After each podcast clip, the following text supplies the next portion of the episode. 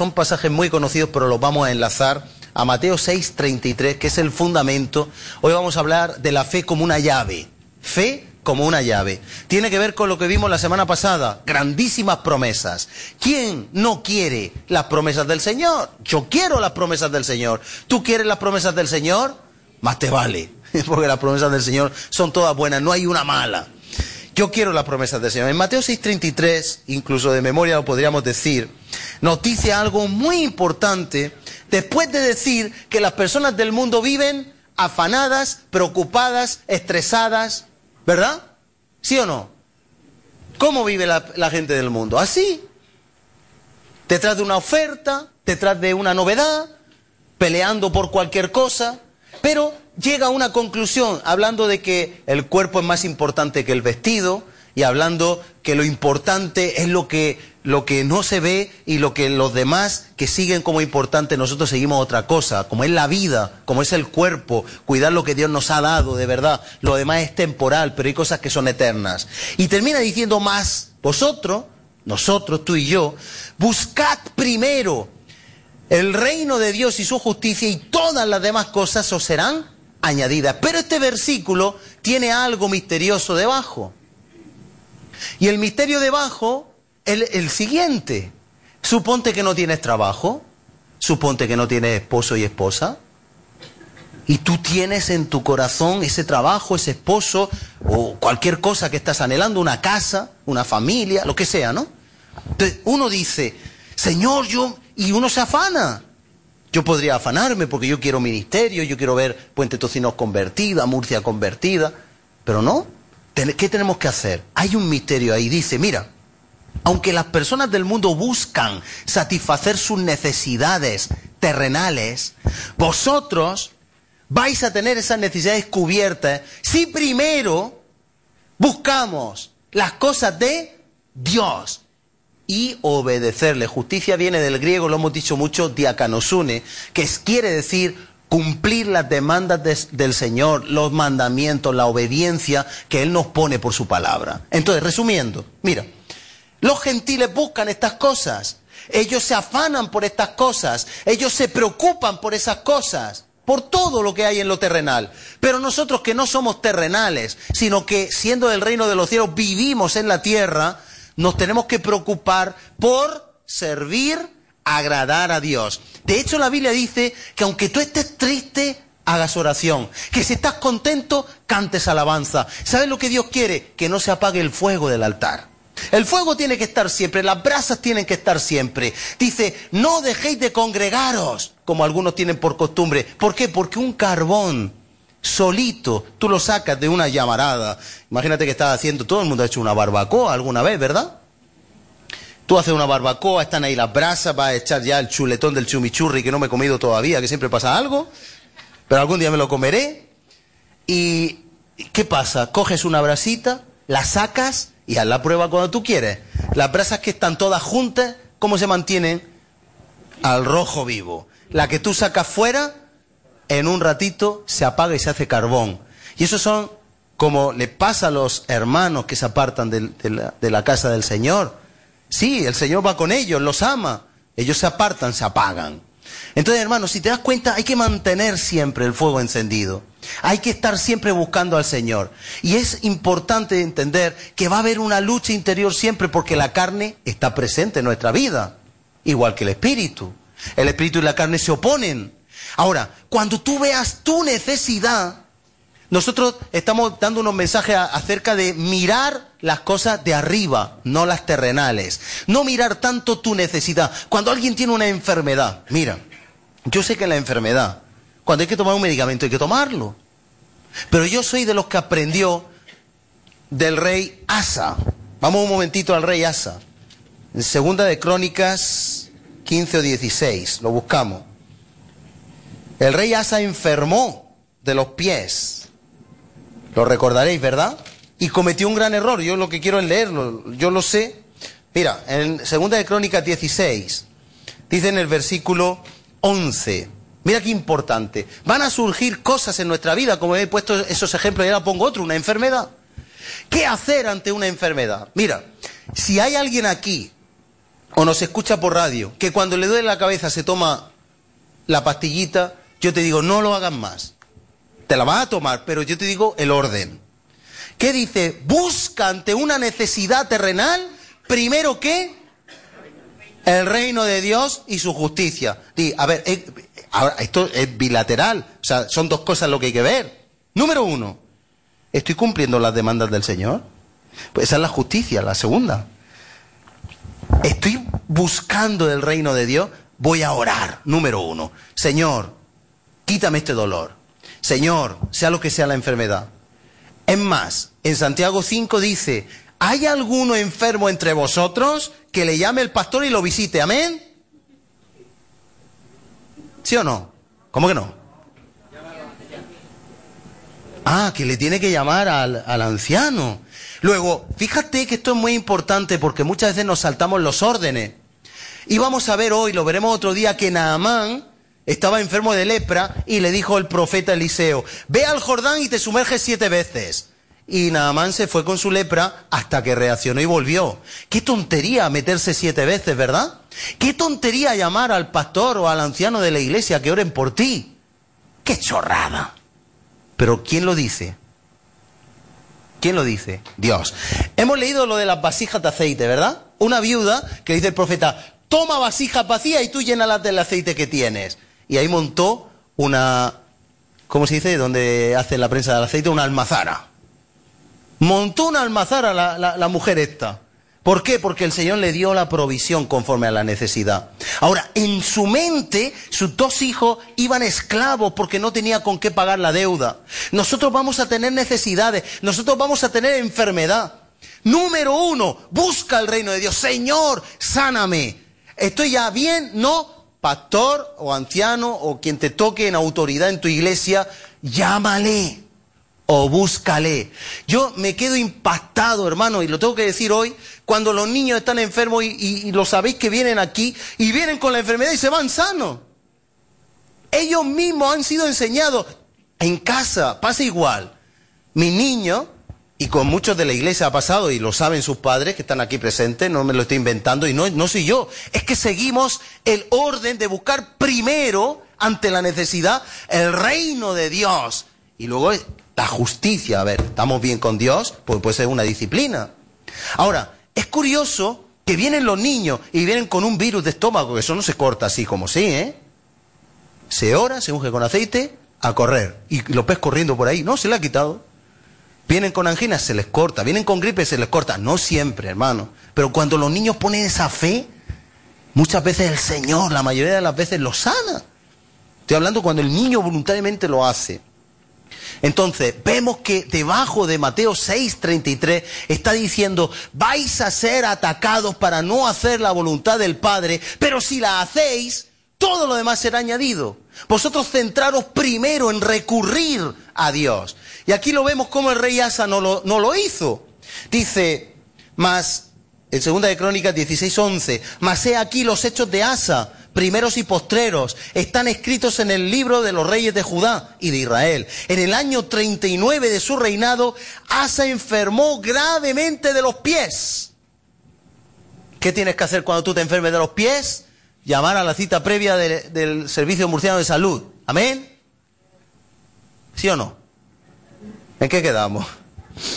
Lo primero que tienes que hacer, yo eh, cuidado, eh, los médicos están para, Dios le ha dado ciencia, yo no estoy menospreciando ni mucho menos a los médicos. Y yo cuando tengo que ir al médico voy. Pues ya tengo que haberme puesto muy delante del Señor, haber doblado muchas rodillas, haber esperado en Él, y entonces me voy al médico. Y voy totalmente tranquilo. A lo mejor el médico tiene que ver mi fe.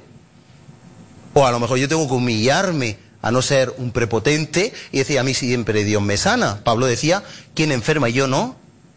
Enfermo. Pero lo importante es que hagamos el orden. Y dice, Asa enfermó gravemente de los pies y su enfermedad, en su enfermedad, no buscó a quién? A Dios. Y por lo tanto, al buscar a los médicos, deshonró al Señor. Fíjate que hay un reproche en ese versículo. Se fue antes al médico que a Dios. Luego, nosotros en nuestras necesidades, que van a venir, que las vamos a tener, tenemos que buscar primeramente el reino de Dios. Señor, aquí me tiene, sáname. Después tenemos que obedecer, reino de Dios y su justicia. Justicia de acá nos une, buscar sus demandas. Sea cual sea la necesidad que tengamos, ese es el orden. Y dice la palabra de Dios, todo lo demás será añadido, como esas vasijas de aceite estaban siendo llenas y se añadieron por sí solas. Ahora, yo quiero hacer una pregunta ¿Hace falta fe para esto? Yo creo, entre cristianos no va a pasar, pero yo creo que es más fácil entre jóvenes que, quieren pareja apuntarse a una asociación de esas quitantes de buscar pareja. Tú pones tu perfil y te buscan un compañero o una compañera como tú lo quieres. Además puedes escoger. Lo quiero o la quiero así, así, así, así. Son agencias, incluso gratuitas algunas, por las redes sociales, que te buscan la pareja. ¿Eso es fe? No. ¿Qué es fe? Esperar en Dios. ¿Cómo define en Hebreos 11 la fe? Certeza de lo que se espera, convicción de lo que no se ve. Es decir, yo no lo veo por ningún lado. ¿Dónde estará el mío o la mía? Pero yo lo espero. O no tengo ninguna posibilidad, pero la espero. Sea como sea, tiene que ser imposible aparentemente, porque si no, realmente eso no es fe pero nosotros tenemos que buscar a Dios. Vamos un momentito a Marcos 11, 23. Vamos a hablar un poquito de la fe. Marcos 11, 23. Interesante pasaje que el pueblo cristiano muchas veces hemos entendido al revés. Ahora me explico. En, Marcos 11, 23, en el 22 dice que Jesús respondió y les dijo, tened fe en Dios. Cuando decimos tener fe en Dios se refiere tener fe a lo que Dios ha dicho, a lo que Él representa, a lo que Él es. Dice, porque de cierto digo que cualquiera que dijere a ese monte, quítate y échate en el mar, y no dudare, ¿qué no puede pasar? Que dudemos y no dudare en su corazón, sino que creyere. Luego, fundamento para que se cumpla algo que creemos que Dios nos va a dar o ha prometido, dice que no dudare en su corazón, sino que creyere que será hecho lo que dice, lo que diga, le será hecho. En otro pasaje dice, no me dio tiempo a buscarlo, pero está por ahí, que si tu fe fuere como una montaña, moverías un grano de arena. ¿Amén? ¿O no era así? Así lo estamos viviendo el pueblo de Dios. ¿Tú no te has dado cuenta? Seamos sinceros. Si tienes fe, si tienes fe, si tu fe es tal, tú le vas a pedir y te va a dar. Y tú te ves a Jesús y dices, no, la fe tiene que ser como un granito de mostaza, muy pequeñita insignificante pero palpable, que se pueda tocar, que sea real, no ficticia, no imaginaria.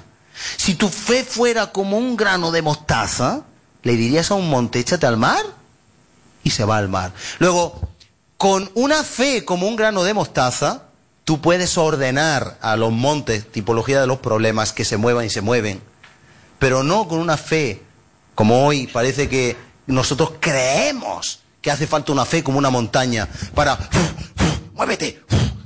Y luego, luego lo movemos antes con un pisotón, el viento que despide, que con la fe. Hermanos, los problemas no se mueven con fe como una montaña, sino con una fe genuina, con una fe pura, con una fe de buscar primero el reino de Dios y su justicia, de buscar primero a Dios, de ponerle lo primero. Cuando oramos, no es que ores mucho, sino con fe.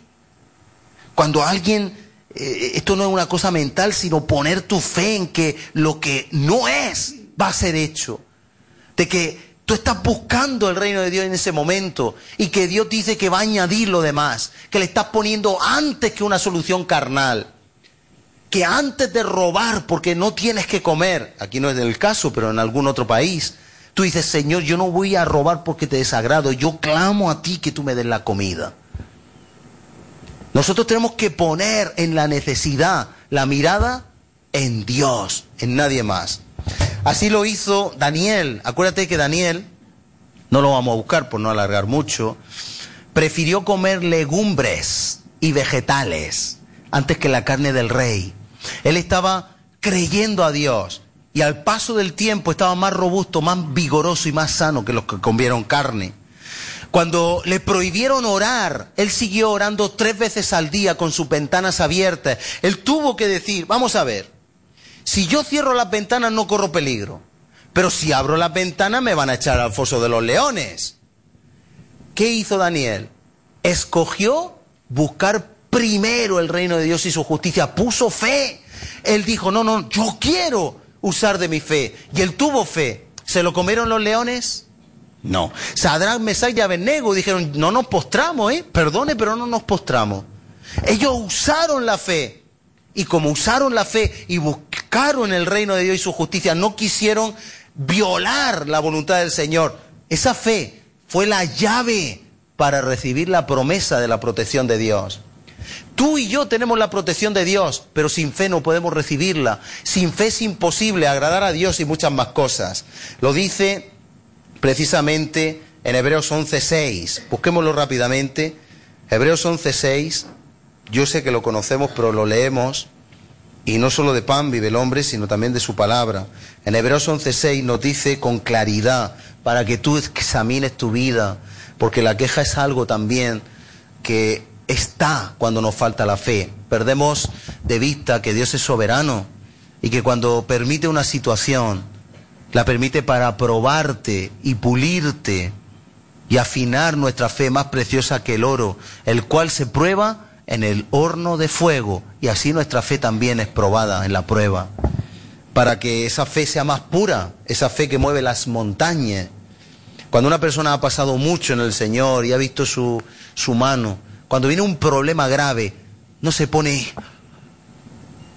no se busca un búnker por si cae una bomba, se anuncian guerra, no, no, no pierde el control. Una persona que, que tiene una fe madura es una persona que ha visto la mano del Señor en lo pequeño, en lo grande, y sabe que Dios está al control. No, no, no se inmuta. Sabe que el Señor está ahí al control. Tú vas a notar eso en, su, en tu vida progresivamente. Si tú ejercitas tu fe, la fe se ejercita. ¿Sabes cómo? Creyéndole en lo imposible, creyéndole en la dificultad. Es como, igual que el músculo, tú no puedes levantar, o yo no puedo levantar 50 kilos con un brazo, pero si empiezo, con 10, subo a 15, 20, al final podré, no sé dónde estará el tope, pero me imagino que se podrá. Si no eso, un poco menos o lo que sea. La fe se ejercita cuando ante una situación imposible, a lo mejor va a haber a una persona de tu familia enferma y tú estás orando, Señor, voy a ir, le voy a testificar de ti, voy a orar por esa persona.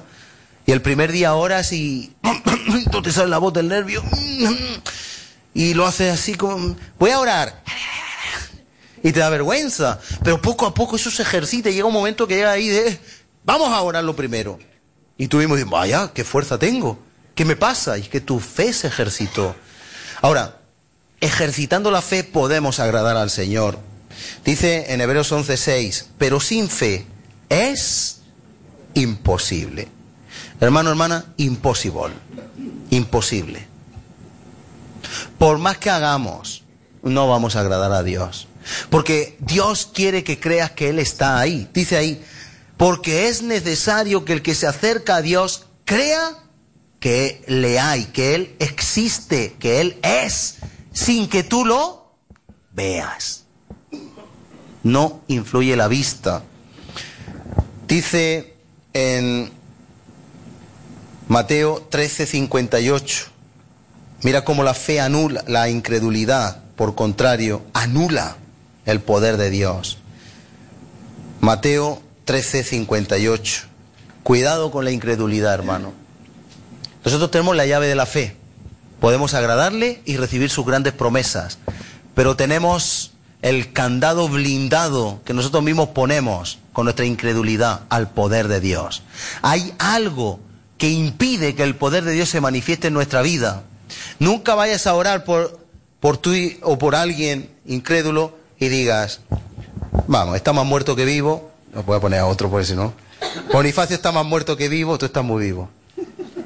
Pero yo voy a orar por si acaso.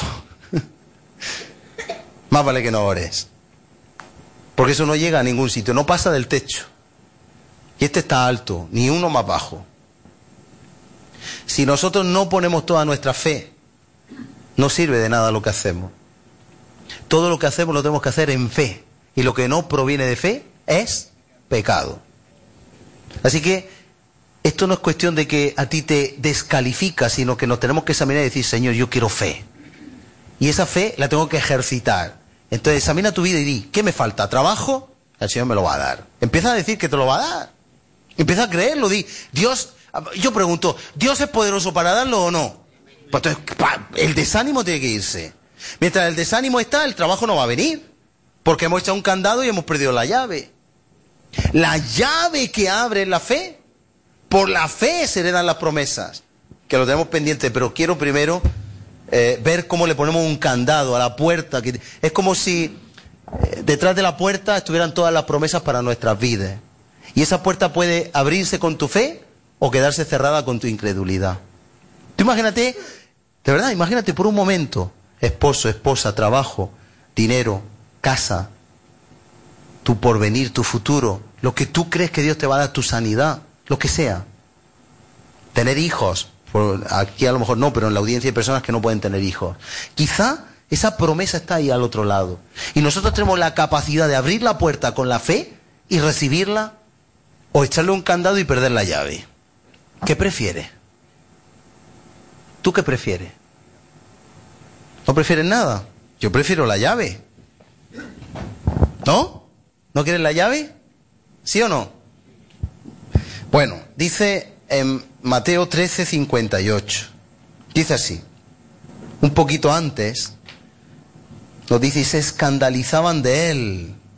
Pero Jesús les dijo, no hay profeta sin honra sino en su propia tierra y en su casa, y no hizo allí muchos milagros a causa de la incredulidad de ellos. ¿Qué pudo detener a un hombre tan ungido, tan lleno del poder de Dios como Jesús? En otro, en otro evangelio dice, y no pudo hacer allí ningún milagro más que sanó a algún enfermo a causa de su incredulidad del pueblo. Y, observamos a Jesús que levantó a Lázaro, levantó al hijo de la viuda de Naún, Naín, levantó a la hija de Jairo, libertó al Gadareno, sanaba a quien tenía que sanar, llega a su tierra y ahí se le pone un candado al poder de Dios. Es una ley espiritual. Dios puede hacer como quiere, pero Él quiere que haya una capacidad de recibir. Es como si la viuda dice, le dice el profeta, pon vasijas que las vamos a llenar de aceite. El Señor las va a llenar. No va a escasear el aceite. Tú vas a estar echando aceite, vas a estar echando aceite y, tú estás echando, pero no, no, no se gasta. Tú vas echando en, en las vasijas, pero el recipiente principal no se va a gastar. Y entonces la viuda dice, yo no voy a poner las vasijas porque eso es una tontería. Es lo mismo. Y así actuamos nosotros muchas veces. Busca primero el reino de Dios y segundo su justicia y vendrá ese trabajo, vendrá todo lo que estamos esperando allá afuera. Pero búscalo, pero búscalo de verdad. O sea, buscarlo no es venir los domingos. Buscarlo es escudriñar. Buscarlo es doblar rodillas. Buscarlo es amarlo. Buscarlo es ponerlo por obra el reino de Dios y su obediencia, justicia, aprender, involucrarse, ponerlo, vivirlo. Y cuando menos te des cuenta, todo lo demás será añadido. Y me gusta, lo hablamos hace poco, el tema de Abraham, que después vemos. Vamos, un hombre que ya está para el arrastre, con perdón. La mujer que ya está sin su menstruación, sin su ciclo, además estéril. Le dicen a Sara, que te va a dar un hijo. Ni con Viagra. Y yo creo que en esa promesa fue inexplicable. Abraham buscaba el reino de Dios y su justicia. Y quizá, sin, sin saber ni cómo, un día le pilló la inspiración. Y ahí enganchó a su esposa, le dio cuatro besos y pasó lo que pasó y se quedó embarazada. Milagrosamente. Ahora, Abraham no dudó. No dudó. Y dice la Biblia, en esperanza contra esperanza. ¿Sabes lo que quiere decir eso? Siendo un loco creyendo algo que era imposible. Con una esperanza rota porque no se podía esperar tal cosa, lo esperó. Y nosotros muchas veces decimos, no, yo no voy a esa guerra porque pierdo. ¿No te ha pasado nunca? Yo lo sé, ¿eh? No, mire, pastor, yo estoy ahora muy mal, yo no puedo hacer tal cosa. Bueno, pues vente y ponte bien. No, no, yo ya no, yo estoy desechado, desechada. Los valientes actúan por fe, no por preparación propia, sino por fe. Por supuesto hay que poner en orden la vida, pero no hay excusas para el Señor.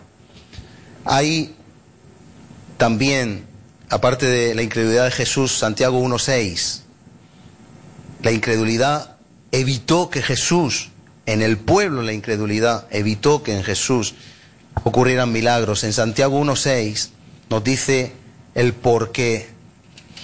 Y lo dice tan claro que quiero que lo leamos. Yo sé que son versículos que los conocemos, pero los estamos encadenando un poquito, siguiendo una secuencia lógica.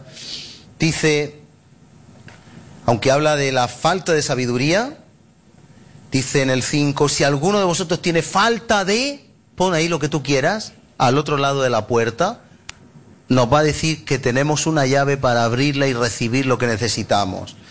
Si alguno tiene falta de sabiduría, pídala a. Ahora yo pregunto, Mateo 6:33 dice que ante una necesidad busques primero qué? El reino de Dios. Vaya, pues si coincide con esto. Observa, mira. Si alguno tiene necesidad de, pídale a quién? A Dios. Cuando tenemos necesidad de vestido o de alimento o de cualquier problema, dice, busca primero a Dios. El reino de Dios y su justicia. Y aquí nos dice, en Santiago 1, 5, si tiene falta de, en este caso sabiduría, pídele a Dios, el cual da a todos abundantemente y sin reproche y le será dada. ¿Por qué? Porque primero buscó a quién? A Dios. Luego será añadido. Aquello que tú pides será añadido. ¿Qué pidió Salomón? Salomón se vio ante un pueblo, un, jovencito, un niño, tenía que gobernar un pueblo como rey. Eso era increíble, eran muchos habitantes, una responsabilidad muy grande. ¿Y Salomón qué hizo? Jehová, dame sabiduría, no quiero riqueza, no quiero oro, no quiero plata, no quiero nada, solo quiero sabiduría para gobernar tu pueblo. Él podía haber ido a los científicos, a los sabios, él podía haber dado clases particulares, ¿verdad? Como hoy dan nuestros niños clases particulares. Pero él en quién confió? En Dios. ¿Le dio sabiduría? Más que a nadie en el mundo entero. Pero primero buscó a Dios. Luego nos dice a continuación, pero pida, ¿cómo? Con fe. Es decir, cualquier causa que haya en tu vida, situación, circunstancia, por difícil que sea, por imposible. Yo he visto casos de esterilidad, imposible tener hijos. Orar y sanarse las personas y tener hijos. Eso no es una utopía. Nuestra misma hermana Antonia, que está ahí atrás, ella lo sabe. Estaban ya la familia dándole el pésame en el hospital hace unos añicos, tres o cuatro años. ¿Cuánto hace? Ni se acuerdan, mejor, eso es buena señal. Y estaban dándole ya el pésame, y ahí entramos y oramos en fe, y aquí está, con nosotros. Y cada vez habla mejor, se quedó en una trombosis y punto. Y ya soltando el Señor su lengua que el domingo se le entendía. El Señor es poderoso para hacerlo, solo tenemos que creerlo, en esperanza contra esperanza, pero pida con fe, no dudando nada, porque el que duda dice que es semejante a una onda de mar que es arrastrada por el viento y echada de una parte a otra. Y ahora viene lo importante, dice, no piense, pues, quien tal haga, quien pide sin fe, que lo que pide le será hecho, que recibirá cosa alguna del Señor. Yo muchas veces cuando oro por los alimentos, yo quiero que esto se entienda bien. Yo sé que los alimentos van a sentar bien, ¿Por qué? porque estoy orando con fe. Pero si yo digo, uy, esto me va a sentar mal, seguro, porque es total, o porque, o porque me va a sentar mal, me va a dar mm, flatulencia o lo que sea, yo ya estoy dudando. Yo tengo que creer cuando oro, tengo que creer, tú tienes que creer que va a ser hecho. Cuando tú le pides tu necesidad al Señor, cuando tú buscas al Señor, tienes que creer que va a ser hecho. Porque si no, no esperes que venga. La conversión de nuestros familiares igual. Nosotros, el Señor nos quiere ver como, como personas que realmente, para que lo puedan entender, como que se tienen que reír de nosotros y todo. Tienen que verte que, imagínate que te falta un brazo y tú, ay, ese me va a poner el brazo y, ay, qué tonto, qué iluso, ay, me lo va a poner cuando él quiera, estoy esperando en él. Así, hermano. Mi familia se va a convertir, seguro que se va a convertir, Señor, tú lo vas a tocar. Yo te los pongo delante. ¿Hay algo imposible para ti? Esa es la fe que el Señor quiere que tengamos. La fe de lo imposible, esperanza contra esperanza. Si lo creemos, lo vamos a recibir. Si lo creemos de verdad. Pero tenemos que creerlo. Y esto es ejercicio, no una gran fe. La tenemos todos. Mira, la cantidad de fe la tenemos todos. Solo tenemos que poner nuestra vida en ejercicio de esa fe. No es una gran fe lo que hace falta. Como un granito de mostaza. Si no, el Señor lo hubiera dejado claro. Hubiera dicho, el que tenga una fe como una montaña. Dice Hebreos 11, 27, no lo busque, que se sostuvo Moisés como viendo al invisible. Romanos 3, 18. Romanos 3, 18 nos dice también que Abraham creyó en esperanza contra esperanza para llegar a ser padre de muchas gentes. Él viejo, de unos 100 años, Sara estéril y sin la capacidad de tener óvulos fértiles, porque había pasado su edad, la menopausia, para entendernos. Y dice que él creyó conforme a lo que se había dicho. Ahora yo te pregunto, ¿cuántas cosas se han dicho para ti en la palabra del Señor? Miles. La semana pasada decíamos que habían grandes... ¿Qué? ¿Qué? ¿Nadie se acuerda de lo que hablábamos la semana pasada? Grandes pro me pro me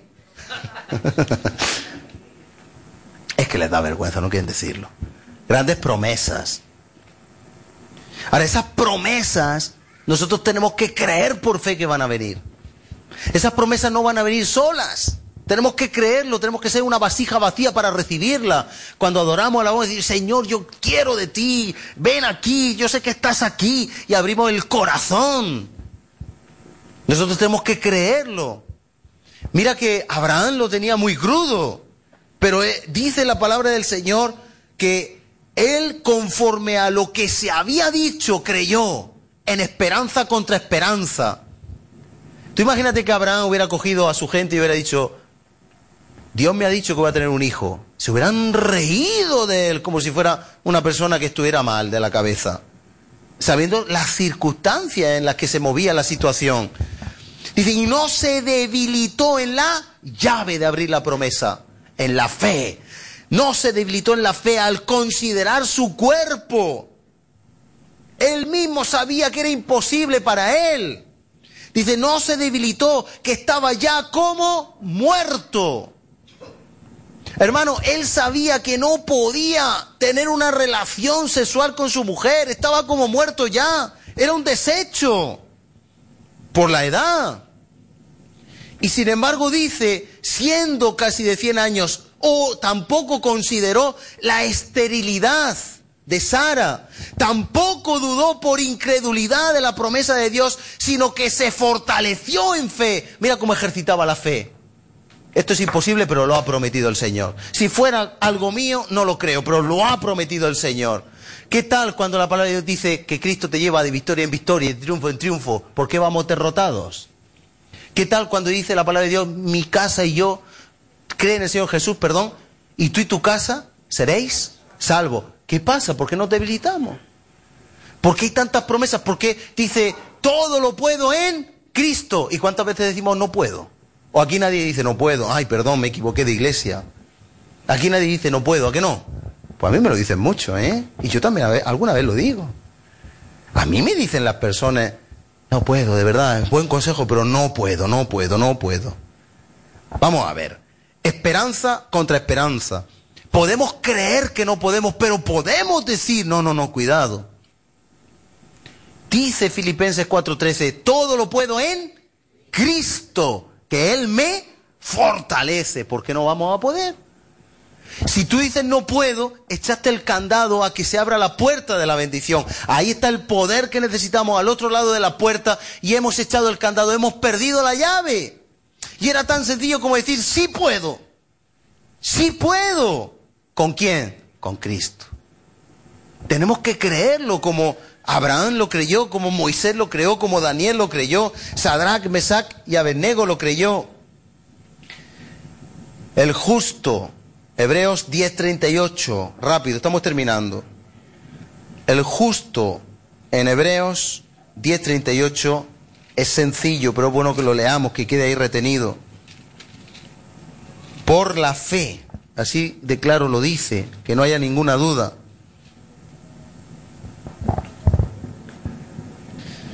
Dice, mas el justo por la fe vivirá. La vida del Espíritu solo se consigue por la fe, por creer a Dios, por vivir dependiendo de Él, por estar agarrados y aferrados a Él, aunque todo parezca imposible. Y vamos a terminar con Romanos 8, 24. Romanos 8, 24. Puede parecer imposible, pero ahí está la prueba de la fe, precisamente en eso Dios no te lo va a poner fácil, porque eso no sería fe. Si la cosa fuera tan sencilla como saber que esta noche tienes que cenar y tuviéramos cena ahora, ahí no hay fe. Si fuera tan sencillo que estás sano, de que ahora mismo no tienes ninguna enfermedad, hasta mañana que no se sepa otra cosa, eso no es fe. Si tienes a tu niño sano no estás preocupado porque se tenga que sanar. Eso no es fe. Dice en Romanos 8:24, porque en esperanza fuimos salvos. ¿Cómo fuimos salvos nosotros? Por la fe. Y por la fe funciona todo. Pero la esperanza que se ve no es esperanza. Porque lo que alguno ve, ¿cómo esperarlo? Es decir, si tú tienes un problema y no le encuentras solución, imagínate, por ejemplo, y estos casos se dan, ¿eh? que tú tienes un juicio y sabes que va a salir mal. Aunque seas inocente, pero va a salir mal. Pero tu confianza está en el Señor y dices, Señor, mira, será lo que tú quieras, porque aún Pablo fue a la cárcel con una misión. Pero tú pones tu fe en el Señor. El Señor que va a hacer lo mejor para ti. Si tú pones tu fe, hará lo mejor para ti. Pero si tú ya sabes que no hay ningún peligro, ahí no juega la fe para nada. Ahí la fe no actúa. Cuando hay una enfermedad que se sabe que es incurable.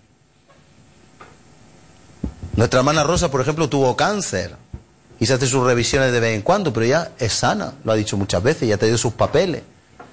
Y de esos casos hay varios, no solo uno. Y cuando uno dice, esto según la medicina, vamos, esto está muy crudo. Pero alguien dice, no, no, pero yo lo creo.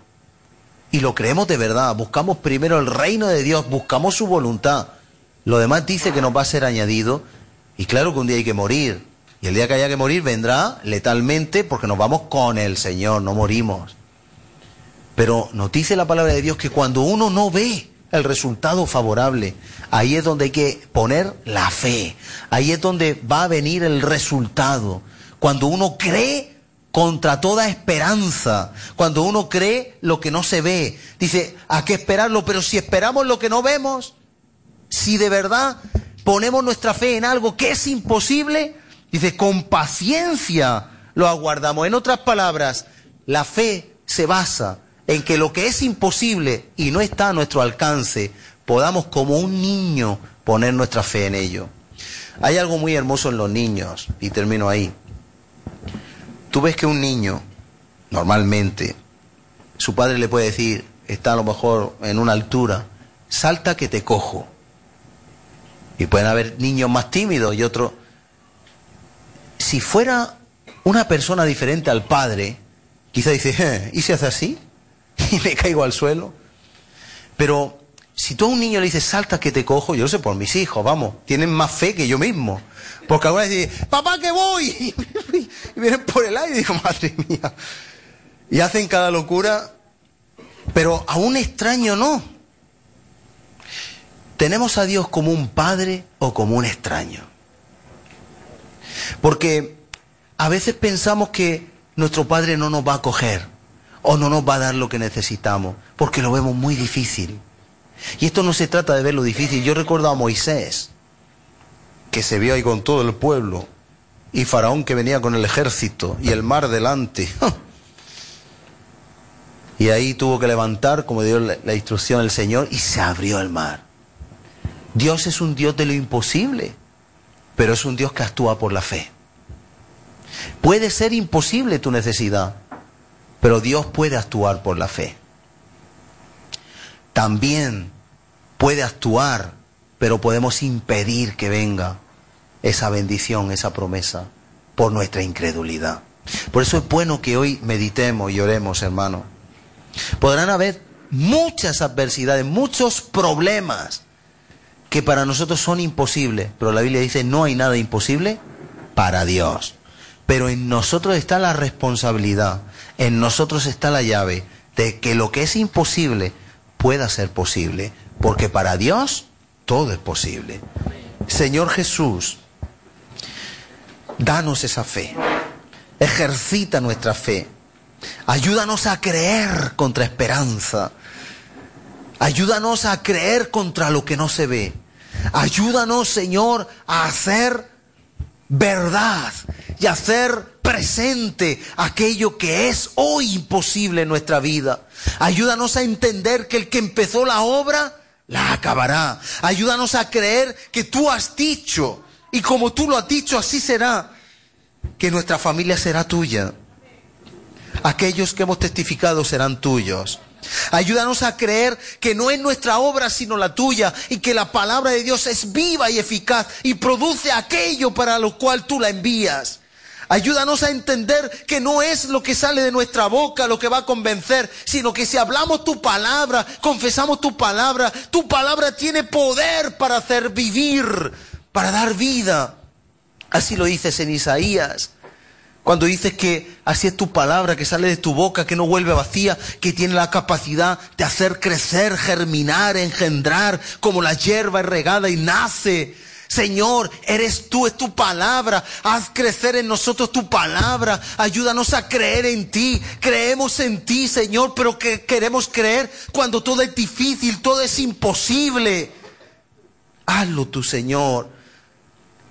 Queremos también examinar si hay ahora mismo algo en nosotros que nos produce incredulidad. Queremos reprender todo espíritu de incredulidad, echar toda queja. La queja es incredulidad. La queja es ver a Dios como que no está al control, no es soberano. La queja es negar el poder de Dios en una circunstancia. Y quizá tú nos estás probando en ese momento a ver cómo actuamos. Ayúdanos, Señor, porque queremos ser hombres y mujeres de fe, hombres y mujeres que conquistan el reino que tú nos tienes preparado, hombres y mujeres que entran en la tierra prometida. Ayúdanos, Señor, a tener esa fe cada día de nuestra vida para tu gloria. En el nombre de Jesús. Amén. Y amén. Que el Señor te bendiga y que vivamos en fe. Nos saludamos y despedimos en su nombre.